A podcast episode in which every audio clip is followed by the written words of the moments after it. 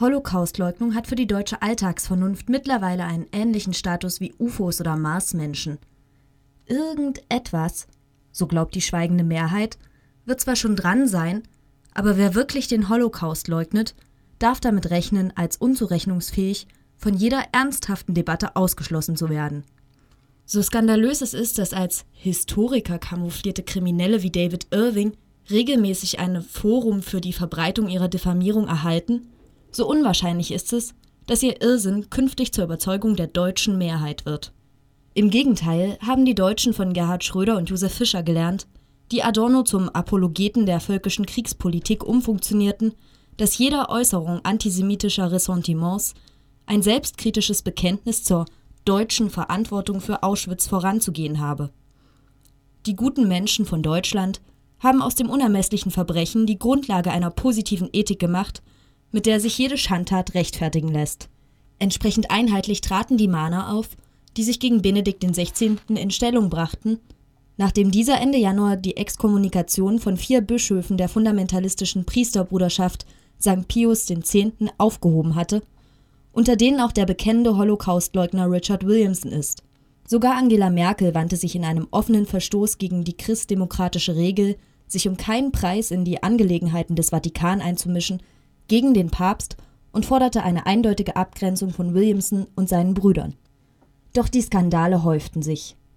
Floriano Abramovic, der Vorsteher der Piusbruderschaft in Nordostitalien, der zu wissen glaubt, die Konzentrationslager seien zur Desinfektion benutzt worden, nannte das Zweite Vatikanische Konzil von 1962, auf dem sich die katholische Kirche zur Religionsfreiheit bekannte und den Christusmördervorwurf gegen die Juden revidiert hatte, eine Cloaca Maxima und bekundete seine Sympathie für Williamson der Distriktvorstand der Piusbruderschaft in Deutschland, Franz Schmidberg, schmähte den Propheten Mohammed als Kinderschänder, weil dieser geschlechtlichen Umgang mit Minderjährigen gepflegt habe, und zu allem Überfluss wurde in Österreich der Erzreaktionär Gerhard Maria Wagner, der für die strikte Beibehaltung des Zölibats und gegen Homosexualität agitiert, zum Weihbischof von Linz ernannt.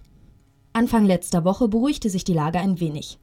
Schmidberger entschuldigte sich für seine Wortwahl, und Benedikt XVI. forderte Williamson auf, sich von seinen Äußerungen zu distanzieren, woraufhin Merkel sich zufrieden zeigte, nicht zuletzt, um ihre katholischen Fraktionskollegen zu beruhigen, die ihre Interventionen mit Befremden verfolgt hatten. Abgesehen davon, dass eine Ungeheuerlichkeit wie die Leugnung der Judenvernichtung auch durch einen nachträglichen Widerruf nicht zurückgenommen werden kann, hinterlässt die deutsche Empörung über die fundamentalistischen Kreise der katholischen Kirche und über deren vermeintlichen Patron Benedikt XVI., aber auch in anderer Hinsicht einen üblen Nachgeschmack. Auffällig war, dass die Kritik sich nur selten gegen die historisch verbürgte, in klerikal-faschistischen Geheimgesellschaften und kryptischen Männerbünden bis in die Gegenwart fortlebende Allianz zwischen Katholizismus, Faschismus und Antijudaismus richtete, sondern meist gegen die Volksschädlichkeit der Holocaustleugnung, die sich nicht etwa im Namen von Vernunft und Humanität, sondern im Namen des deutschen Ansehens verbiete. Entsprechend ist Benedikt XVI. nur selten als Repräsentant der katholischen Kirche und ihres universalen Wahrheitsanspruchs, sondern als Repräsentant des deutschen Volkes getadelt worden, als der er hierzulande getreu der Devise Wir sind Papst noch immer gilt. Ein deutscher Papst blamiert die katholische Kirche, titelt der Spiegel und jammerte, die Deutschen verstehen ihren Papst nicht mehr. Auch Merkel berief sich zur Begründung ihrer Kritik am Papst auf das deutsche Ansehen statt auf das christliche Versöhnungsversprechen. Dass der Papst qua Berufung jeder Volksgenossenschaft enthoben und allein seiner Kirche verpflichtet ist, wird indessen nicht nur am autonomen Status des Vatikan, sondern bereits an scheinbaren Äußerlichkeiten wie den Namenswechsel deutlich. Trotz aller Beschwörung von Brauchtum und Gesinnung halten die Deutschen von derlei dogmatischem Schnickschnack nicht viel. Für sie ist Benedikt XVI. nach wie vor Ratzinger und der Papst gilt als Katholik nur so viel, wie er als Deutscher leistet. In den Aktivitäten der Piusbruderschaft spiegelt sich ein Grundzug aller katholischer Dogmatik, die mit dem protestantischen Hang zum interkonfessionellen Dialog nie viel anzufangen vermochte und sich stets als einzig wahre Heilslehre begriffen hat. Die Nähe des Katholizismus zur Mystik hat immer viel heretische Abspaltungen befördert zu denen auch die 1944 von Marcel Lefebvre gegründete Piusbruderschaft zählt. Lefebvre, dessen Vater von den Nazis im KZ ermordet wurde, war kein Holocaustleugner, sondern ein Antijudaist.